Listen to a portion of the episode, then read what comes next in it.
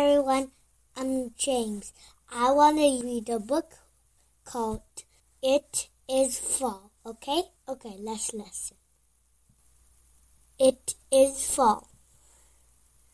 The leaf, the apple, the acorn, the corn, the pumpkin, the rake, the moon, the jacket. The end. Bye bye, everyone.